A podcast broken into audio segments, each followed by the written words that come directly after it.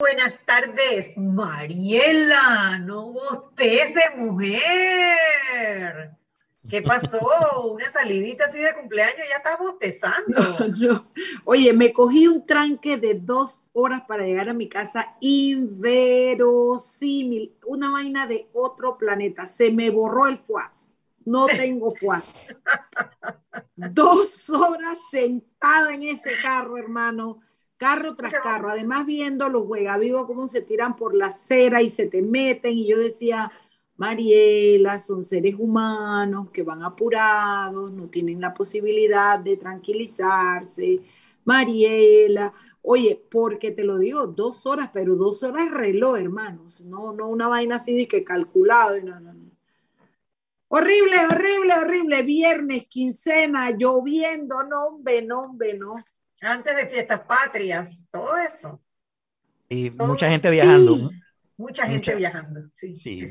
Aquellos que tienen plata, ¿eh?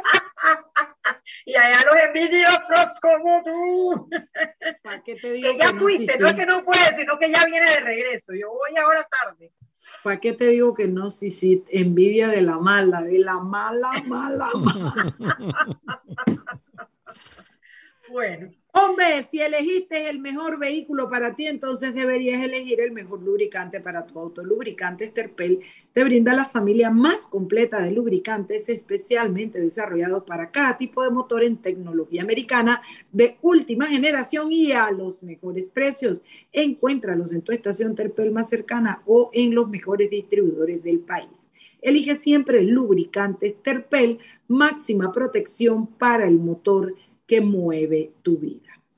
No le metas mente, métele los nuevos planes, todo todito, quintuplica tu recarga y obtén data ilimitada desde cinco palitos por siete días. Más móvil, la señal de Panamá. ¿Listo y frito? Bueno, eh, hoy han pasado muchísimas cosas a las cuales le vamos a dedicar el programa.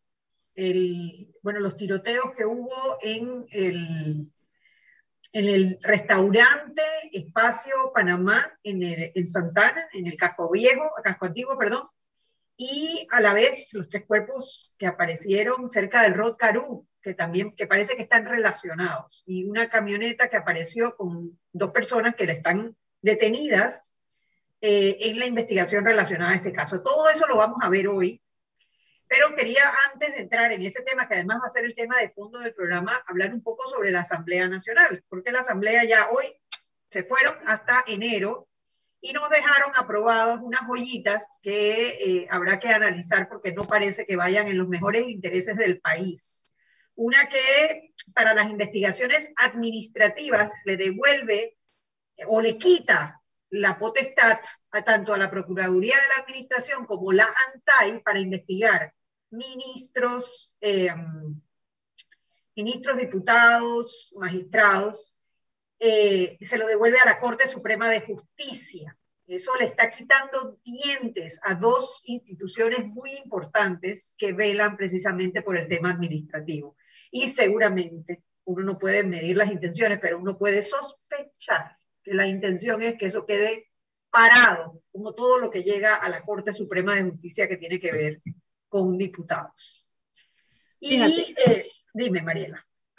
Perdón, no, no, termina la noticia. No, no, no, dale, dale, porque yo creo que eso merece tu, tu análisis antes sí, de entrar. Yo, yo cuando, cuando estaba dándole seguimiento a esa noticia tenía este desagrado y decía en mi corazón y decía otro privilegio, otra barrera más que separa a los unos de los otros. Dice Mafalda que todos somos iguales, pero algunos somos más iguales que otros la clase política de nuestro país, la actual, la que está en el poder, llámese Palacio Legislativo, como lo quieras llamar, sobre todo los diputados, realmente sienten que ellos pertenecen a una casta que merece tratamiento especial. Y en una situación como esa, escuché una, unas declaraciones de, de, Juan Diego eh, Velázquez que tuvieron, eh, Vázquez, Vázquez, es Vázquez, ¿verdad? Sí, Juan Diego Vázquez, correcto ay, mi tití, perdona que me, haya dicho. Pero bueno, eh, que me parecieron geniales. Y entonces yo tenía como cansancio. Pero cuando oí las declaraciones de Juan Diego, que se las recomiendo porque están de antología, dije, ay, por lo menos tenemos a Juan Diego. Y Juan Diego se encarga de decirles todo, porque al final dice, hay una incongruencia en la propuesta que, si no me equivoco, es de Roberto Ábrego, que dice que hay un artículo que está vigente, que no ha sido derogado, pero que él quiere meter este por acá. Y Juan Diego dice, si está vigente, ¿para qué tiene que meter otro? Si fuera verdad que estuviera vigente. Por otro lado, crea este privilegio, este fuero. Yo, yo no sé de dónde se han sacado que la clase política es diferente al resto de los panameños. Y ahora resulta que la falta administrativa de los ministros, de quienes más eran, de los ministros y de los alcaldes. El Contralor, creo. Contralor, creo también. Sí, el Contralor, ah, correcto, que de hecho hay una denuncia en este momento contra el Contralor. Hay una investigación andando en este momento. Entonces, todo vamos para la corte, pero a ver, ¿ustedes por qué creen que lo mandan para la corte? Porque tú dices, ese como cuando tú vas al doctor y te dice, este dolor aquí parece tal cosa, tómese esta medicina y tú vas y te dice, no me vete donde un especialista, que él te toca y te hace un examen y te dice qué es. Entonces tú vas donde el especialista a buscar el especialista. Entonces, cuando tú dices, van para la corte, tú dices, ¿será que es que quieren mandarlo porque allá son la más alta, eh, eh, eh, el más alto poder judicial? No, lo mandan por allá porque allá todo está trancado, allá nada funciona. Allá juzgan a los magistrados y hasta las boletas de tránsito de los magistrados, de, los diputados, lo tienen que ver los magistrados. Los magistrados de la Corte Suprema de Justicia, que cuando termina de decirlo, ellos levantan la mano y se la dan a Dios, porque están allá arriba, en la cumbre, en la cúspide de la pirámide de justicia del país. Entonces, cuando tú le mandas esto, tú dices, ¿por qué el Contralor es diferente a los demás panameños? ¿Por qué el Contralor por sus faltas administrativas lo tiene que, que, juzgar la Corte? ¿Por qué no baja a la justicia normal, a la de todos los panameñitos, vida mía? Porque con el tema de los, de los diputados siendo juzgados por los magistrados y los magistrados por los diputados, se generó la loca, rara y equivocada idea de que debe haber un privilegio para determinados políticos. Y si bien la idea de los, de los diputados tenía que ver con la historia y con que antes metían preso a los diputados y a los políticos y todo lo demás, los tiempos han cambiado. Y realmente es terrible ver cómo un diputado queda saliéndose de un problema de haber atropellado a una niña y de haber salido corriendo. Es, es increíble las cosas que tú ves que los diputados se pasan exactamente por donde les da la gana porque llegan a la corte. Entonces, Tienes una corte viendo boletas de tránsito de diputados y ahora también le quieren mandar las faltas administrativas de los ministros. Entonces dime en este país, o sea, ya vamos a, vamos, mira, coge la tiza, divídelo y di políticos clase imperante, no políticos que se jodan. Ya, vamos a hacerlo. Porque si cada día es una cosa, miren, la voracidad que está teniendo el partido PRD en este momento, yo pensaba que era por los fondos, pero la voracidad es también a la esfera política. La voracidad parece una plaga de langosta. No han dejado plata, no han dejado nombramiento por fuera, no han dejado su de contrato, todo. Pero hasta esto, o sea, quieren reinar e imperar, no quieren someterse a la legalidad.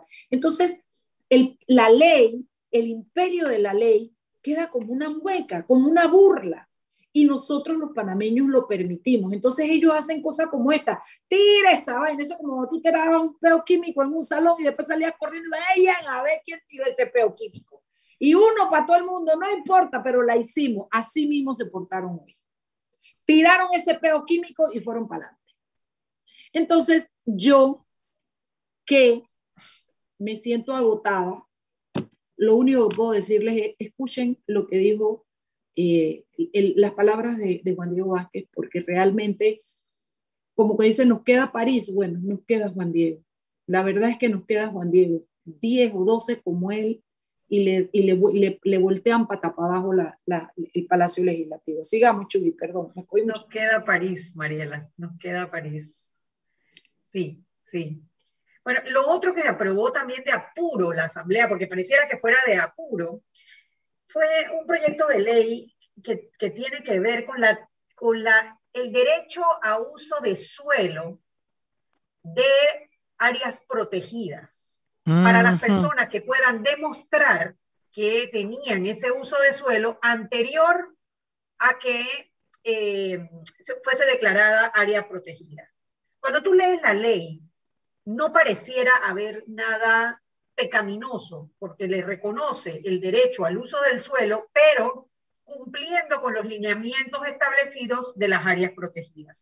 Sin embargo, prende todas las alarmas porque ANAM, o mi ambiente, mejor dicho, no tiene un registro sobre estas personas que están eh, reclamando eh, el uso del suelo de las áreas protegidas. Y pareciera ser, como nuevamente tenemos el derecho a la sospecha, que es una puerta para hacer mal uso de las áreas protegidas, acabando con eh, lo que, eh, bueno, lo, poco que estamos pudiendo controlar eh, para que no, se, no haya más impacto al medio ambiente. Y esto ya fue aprobado. Que después se abre la berraquera. El tercer debate, correcto, ya fue aprobado. Sí, cuando tienes el derecho de suelo y el que lo tiene, entonces comienza la compradera a centavos. Porque ya tienes el derecho de suelo, me explico, de uso, de, ya tienes una un título, un, a ver, un justo título que si no es de propiedad, te, de alguna manera te legaliza tu actividad dentro de esa tierra. Entonces, eso es lo que pasa. Increíble. De verdad que no, chuleta. No sé ni qué decir.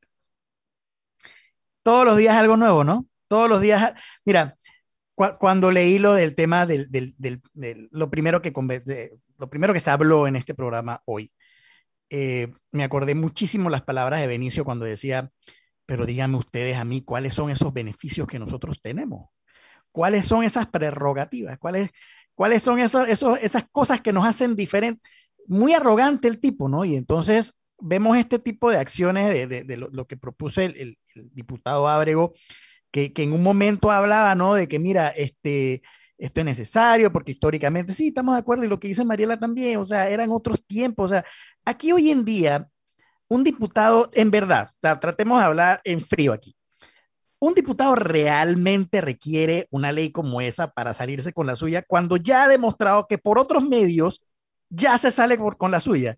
O sea, están blindándose todavía aún más ellos, no el país. Pero no son los diputados los que se están blindando. Bueno, sí, y, el grupo, a, sus compadres, pues, a sus compañeros de trabajo, pues, los, que los ayudan a poder desarrollar lo que ellos planean hacer. Entonces, abren el compás, entonces ya no solamente son los diputados, sino ahora son los ministros, el contralor, etcétera. Y, y pareciera que en, eh, en vez de, de, ejercer un país donde eh, eh, sobresalga la ley y la justicia, lo que estamos es creando impunidad a todas las personas que estén en, altos cargos del gobierno. Entonces, yo no entiendo si de verdad nosotros queremos salir de las listas grises y las listas de colores y las listas negras, cuando prácticamente se está blindando la corrupción. O sea, ese es, la, e, ese es el mensaje que se está dando. Y después, obviamente, cuando vienen las instituciones internacionales, los organismos internacionales y sacan estos, estos criterios que dicen, no, mira, Panamá tiene un alto índice de corrupción, etcétera, y salen y se rajan la vestidura y dicen, no puede ser, hay que defender a la patria. Conchale, pero si ustedes mismos son los que nos están metiendo en la lista de los colores que sea con este tipo de decisiones. Entonces, a, a todo esto, yo quisiera saber en qué beneficia eso al país. En verdad, en qué ayuda eso a, las personas. En el tema de seguridad, pues, por ejemplo, que estamos viviendo todo este tema de la seguridad, que ya prácticamente mejor es quedarse dentro de la casa más, más por la balacera que por el virus. ¿Esto ayuda en algo al tema de la seguridad? No. ¿Ayuda en algo al tema de la educación? No. ¿Ayuda en algo en el tema de la salud? No. Y, y la lista es larguísima. Entonces, ellos prácticamente están haciendo las cosas porque pueden y porque les da la gana y no les importa nada. Impresionante de verdad. Cada día es peor. Cada día es peor. La verdad que sí. Preocupa muchísimo lo que está ocurriendo. Son las seis y cuarto. Hoy tenemos es por, es, por nuestra culpa, nada más te lo quería recalcar. En parte es nuestra culpa. tuya, yo no voté por él. Pero los estamos dejando hacer todo eso. Los estamos dejando. Los estamos dejando.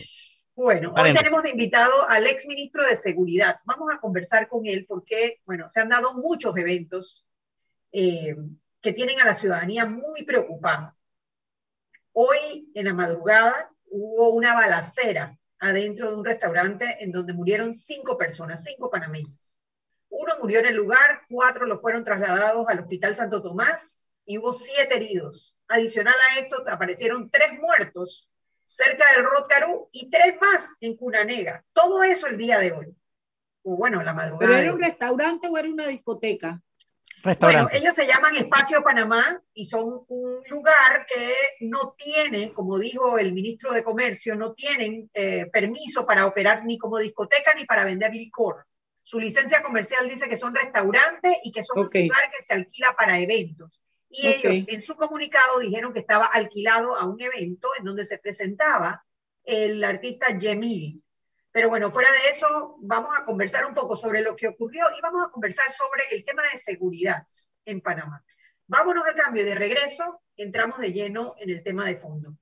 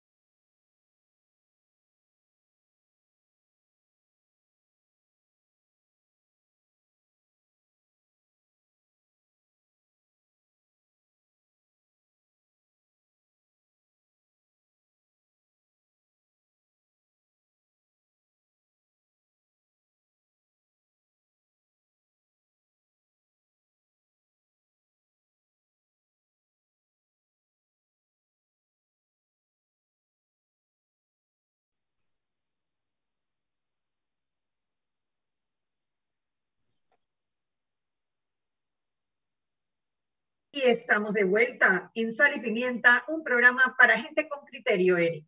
Estimado usuario, durante tu viaje en metro refuerza tu protección para evitar el COVID-19. Usa mascarilla correctamente, pantalla facial que cubra ojos, nariz y boca y viaja en silencio. Un mensaje de el Metro de Panamá.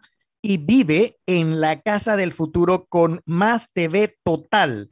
Disfruta de la primera caja Smart con control por voz para que cambies entre apps y tu programación favorita a balazo. Visita nuestras tiendas y solicita ya el paquete hogar de Más Móvil, la señal de Panamá. Adelante, Nelly. Sí, bueno, como estábamos comentando en el, en el bloque pasado, esta madrugada hubo una balacera adentro de este restaurante está en, cerca de Parque de Santana, cerca de hecho de la, de la estación de policía, o menos de una cuadra, en el casco antiguo. Se llama Espacio Panamá. Había un evento privado de donde se presentaba el artista Jemil y hubo un enfrentamiento, supuestamente según las versiones oficiales, de dos bandas, en donde una, una persona empezó a disparar y eh, las otras personas de la banda Los Galácticos eh, le dispararon a él. Mataron a uno de los, de los atacantes y eh, cuatro personas más murieron en camino al hospital o en el Hospital Santo Tomás. Siete personas heridas. Esto a la vez eh, es simultáneamente cerca del Rotcaru aparecieron tres personas muertas y el día anterior hubo un intento de asesinato a un miembro de la banda Calor Calor, a su esposa y a sus dos hijas. Eh, una inclusive una bebé que resultó herida de bala. Todo esto en, eh, en, en, lo que parece ser una escalada de violencia, que siempre dicen, bueno, no, eso son las pandillas, pero bueno, las pandillas son las pandillas, que son ajustes de cuenta, etcétera, pero que cada vez se está haciendo más presente en donde eh, no estaban acostumbrados a tener ese tipo de, situaciones violentas y tiene a la ciudadanía preocupada. Le pedí al exministro de Seguridad que nos acompañara, al, ministro, al exministro eh, Rodolfo Aguilera, para que nos explique un poco, desde su punto de vista, con la experiencia que tuvo cuando fue ministro, cómo es la situación actual de seguridad en el país. Bienvenido, Rodolfo, a Sal y Pimienta. Buenas, tardes. Buenas tardes, Janet, Mariela, el, resto del, equipo de trabajo y buenas tardes a la audiencia. Bueno, mira, en el promedio de homicidios anuales en el gobierno Martinelli fue de 783. Cuando yo llegué al, ministerio, eh, inicié un proceso de intervención, rehabilitación, entrenamiento vocacional y reinserción de cerca de 4.000 pandilleros. Y logramos reducir los homicidios de 783 a 397, casi la mitad, en dos años. En Colón lo redujimos de, cerca de 100 anuales a la mitad también. Eh, de manera que hicimos un trabajo de prevención que consiste en rehabilitar y reinsertar a, los ciudadanos más violentos, que son los pandilleros. Este gobierno desmanteló ese trabajo y ya están llegando a 600 homicidios en los últimos 12 meses. Entonces, eh, obviamente fracasaron. El gobierno criticó mi programa de rehabilitación y reinserción de jóvenes en situación de conflicto con la ley y lo, lo, criticó vehementemente durante cinco años, cuando estuvieron en oposición. En gobierno llegaron y lo desmantelaron y han generado este desastre. Nosotros, eh, por el contrario, mira, yo recientemente eh, fui en Uber a la Corte Suprema a presentar unos escritos y el chofer tenía el, tatuaje de la doble K, de calor, calor. Y me dijo, jefe, no se preocupe, porque usted me dio mi diploma de obrero de la construcción y mi diploma de, de LINADE de habilidades blandas y usted me consiguió un trabajo. Y yo trabajé varios años, ahorré y me compré este carro. Y me dijo, como yo hay cientos por todo el país que se salvaron gracias a su trabajo. Me dijo, yo estuve dentro y le digo algo, lo único que funciona es esto, porque cuando nos agarran y nos mandan a la cárcel, allá nos, nos convertimos en expertos en, el delito. El, país tiene 85% de reincidencia de los que van a la cárcel. 85% de los que salen de la cárcel reinciden. Según el plan de gobierno del PRD, el 60% reinciden dentro del primer año. Es necesaria la prevención. La represión sola no funciona. Mire que tenemos 30 mil policías. Nos gastamos 800 millones al año en policías nos gastamos 100 millones en fiscales, 100 millones en jueces y 100 millones en cárceles. Son 1.100 millones en total. Y solo metemos a la cárcel 100 pandilleros al año. 100 pandilleros al año después de 1.100 millones de dólares en gastos. Rodolfo, es una ¿qué ineficiencia funciona? total. De esos 100 ¿Qué que metemos funciona? la cárcel, 85 van a Regresan. reincidir cuando salgan de la cárcel. Mi pregunta sería, ¿qué sí funciona?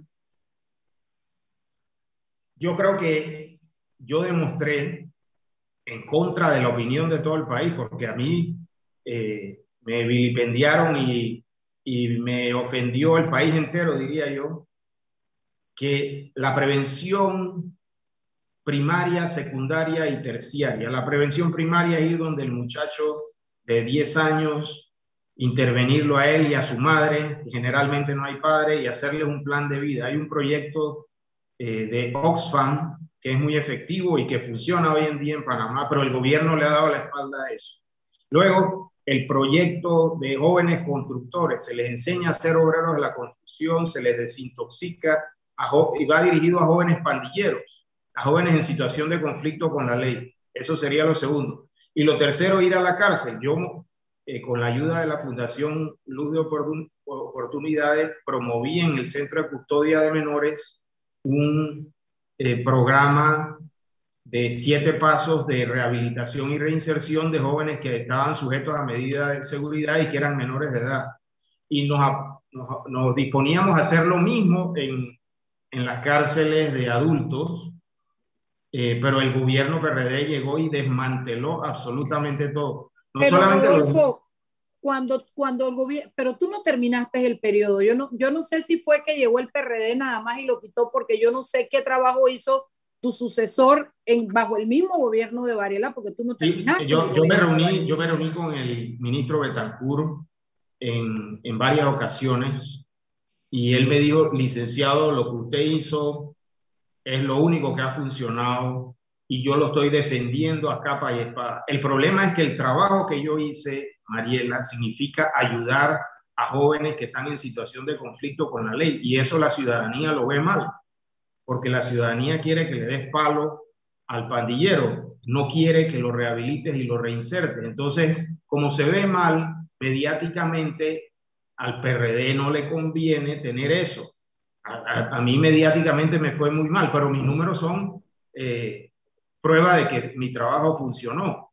Entonces, poco a poco, eh, incluso debo decir, en el gobierno Varela, los últimos dos años le fueron metiendo freno de mano a esa gestión de rehabilitación y reinserción. Y a eso es a lo que me refería.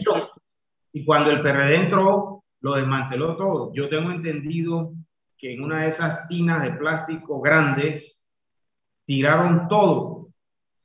Imagínate la falta de rigor científico. No hicieron un análisis y un escrutinio de mi trabajo que produjo resultados históricos, porque nunca ningún gobierno ha logrado reducir los homicidios a la mitad en este país. No, solo nosotros en esos dos años que yo estuve ahí. Entonces, en lugar de contratar a un experto y hacer un análisis científico y, y buscar, eh, digamos, la razón por la cual logramos ese resultado, lo que el PRD hizo fue que tiró todo en unas tinas, destituyeron un ejército de trabajadoras sociales, psicólogos, expertos en adicciones, expertos en inadaptados, y nombraron membresía del PRD en reemplazo. Un desastre. Y ahora estamos pagando las consecuencias de semejante eh, error gravísimo. La verdad es que yo estoy indignado porque esos muertos que están por arriba de 400 muertos anuales, todo lo que esté por arriba de 400 son muertos eh, que son culpa del gobierno PRD. Eh, es, ellos, así como Bolsonaro está siendo juzgado por el exceso de muertos en, de, del COVID en Brasil, así deberían juzgar a estos también por el mal trabajo que han hecho. Vergonzoso. Son las 6 y 29. Vámonos al cambio quisiera que, que, en el próximo bloque conversáramos un poco sobre qué hacer, porque a ver, yo, yo soy una convencida también de que la prevención es el camino, no la represión, porque en la represión siempre matas uno, metes uno en la cárcel, sale otro y es como un círculo vicioso que no termina jamás. Sin embargo, en este momento, hoy, tenemos un problema y un problema grave de seguridad, un problema que ha salido y que está en las calles, y que más allá de, de, que si se matan entre ellos, como si, como si eso no, no fuese suficiente para estar preocupados, Además, están poniendo en peligro la vida de muchas personas que no tienen nada que ver con eh, esta pelea de bandas.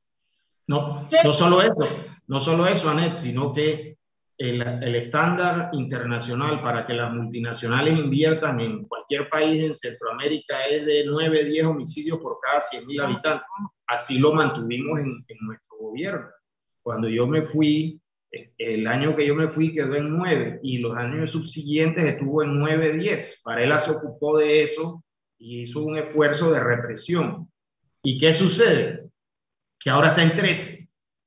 Boeing y Amazon acaban de iniciar proyectos en Costa Rica que van a generar 3.000 empleos, dándole la espalda a Panamá porque Panamá está sumida en la violencia.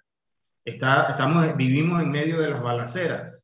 Ahora, yo creo que sí es importante la represión, porque si tú vas a nuestras cárceles, y hay estudios de las cárceles norteamericanas eh, que eh, conforme a los cuales el 20% de los privados de libertad son eh, psicópatas, que son individuos sin frenos morales, sin remordimiento, delincuentes despiadados, etcétera, que no tienen cura.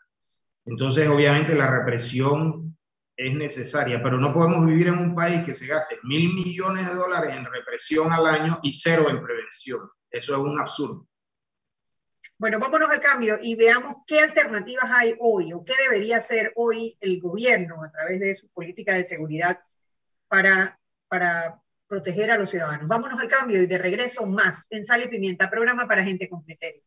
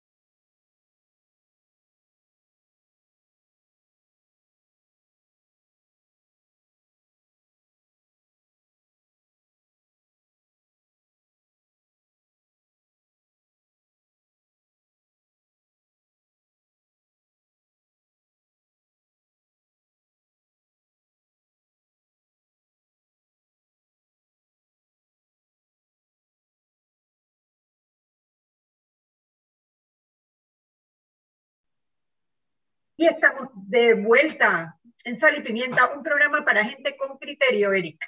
Enterpel, queremos que seas nuestro friend. Por eso te invitamos a ser miembro de Frenterpel, solicitando de manera gratuita tu tarjeta en cualquiera de nuestras estaciones y tiendas de conveniencia. Con ella puedes acumular puntos para canjear por combos y productos, además de obtener muchos otros beneficios. Te esperamos para que pronto seas nuestro nuevo Frenterpel. Bueno, estamos conversando con Rodolfo Aguilera, exministro de Seguridad. Estamos hablando sobre el tema seguridad. Precisamente estos días han sido días violentos en la ciudad. Han sido meses violentos realmente en la ciudad. Eh, y hablamos en el primer bloque del tema de la prevención y los programas que fueron interrumpidos en este gobierno, en donde se buscaba prevenir eh, las pandillas, se buscaba prevenir que la gente cayera en la delincuencia. Sin embargo, tenemos como quien dice, yo creo, el, agua al cuello en este momento. Y si bien ojalá se abrieran a la posibilidad de regresar al programa de prevención, lo cierto es que además del programa de prevención hay que hacer algo ahora para combatir esta ola de violencia que nos está, que, que, nos pone en peligro a todos los ciudadanos, inclusive también pone en peligro la famosa recuperación económica que todos estamos esperando. ¿Cuáles serían los pasos que debería tomar ahora mismo el gobierno para tratar de bajar, de aplacar, de calmar esta ola de violencia en la que estamos envueltos? Mira, en el país se denuncian 70 mil delitos anuales.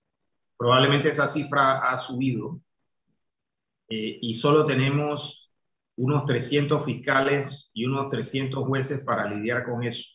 Entonces, yo he dicho que eso es como tratar de hacer pasar un tsunami por un embudo de cocina. Eso es lo que está tratando de hacer el órgano judicial hoy en día. Eh, están inundados de trabajo, no hoy, hace 12 años. Entonces, o quizás más. Entonces, es un sistema que está colapsado. Eh, es necesario darle más recursos al, al órgano judicial, tanto al Ministerio Público como a los jueces. Eh, ¿Qué problema tenemos? Que donde sobra algo de dinero, tenemos esas fieras ahí del PRD en la Asamblea Legislativa, que no puede caer un, un cuara al piso porque se vuelven locos. Entonces, cuando ellos ven que hay dinero de más, de una vez se lo meten a las partidas de la Asamblea. Entonces, se necesita un órgano ejecutivo con fuerza que diga, tenemos que doblar el número de jueces, tenemos que doblar el número de, de fiscales. ¿Por qué? Porque con el número de jueces que tenemos, tenemos un estándar probatorio, y Mariela lo, sabe mejor que yo, del el 100%. La duda razonable eh, obliga al juez por ley a eh, absolver al reo. E, ese es el principio del indubio pro reo o de la presunción de inocencia. Entonces, con pocos recursos, el, Ministerio Público no puede meter el 100% de las pruebas en un expediente, mete el 60, el 70% y los casos se caen. ¿Cuántos se caen? Decenas de miles por año. Hay unos que ni siquiera solo alcanzan a ponerle eh, la carpeta y el nombre y eventualmente caducan o prescriben. Entonces, es necesario, necesitamos un estadista allá arriba que entienda ese problema. Claro, Necesitamos más dinero para resocialización dentro de las cárceles. ¿Por qué? Porque tenemos 18 mil privados de libertad y este gobierno no ha resocializado a uno solo. Entonces esa gente sale a tirar balas. Ellos entran allí y cuando entran lo señalan con el dedo y le dicen o te metes en Bagdad o te metes en calor calor. O si no, no sobrevives. Y luego ahí se entrenan, tres, cuatro, cinco, seis años y cuando salen, salen con una red nacional de contactos a traficar drogas, a venderles drogas a nuestros hijos, a eh, robar, a matar, a extorsionar, etcétera, etcétera. Entonces, eh, esa cárcel que nos cuesta más esas cárceles que nos cuestan más de 100 millones al año, eh, en lugar de ser centros para prevención terciaria, en donde se rehabilite y se resocialice al individuo, son centros de reclutamiento de los dos grandes cárteles que hay en Panamá, Bagdad y Calor Calor. Son centros de entrenamiento para el mal. Y son centros de operación, porque desde ahí los grandes capos dirigen el, el delito. Así que... Dime algo, Rodolfo. Se necesitan más recursos. Sí, yo estoy de acuerdo con eso. Eh, lo que te quiero preguntar, tú fuiste ministro y tú sabes cómo se maneja. ¿Es verdad que ustedes tienen, me explico, así es que yo, la pregunta que yo tengo es, ¿no hay suficiente información para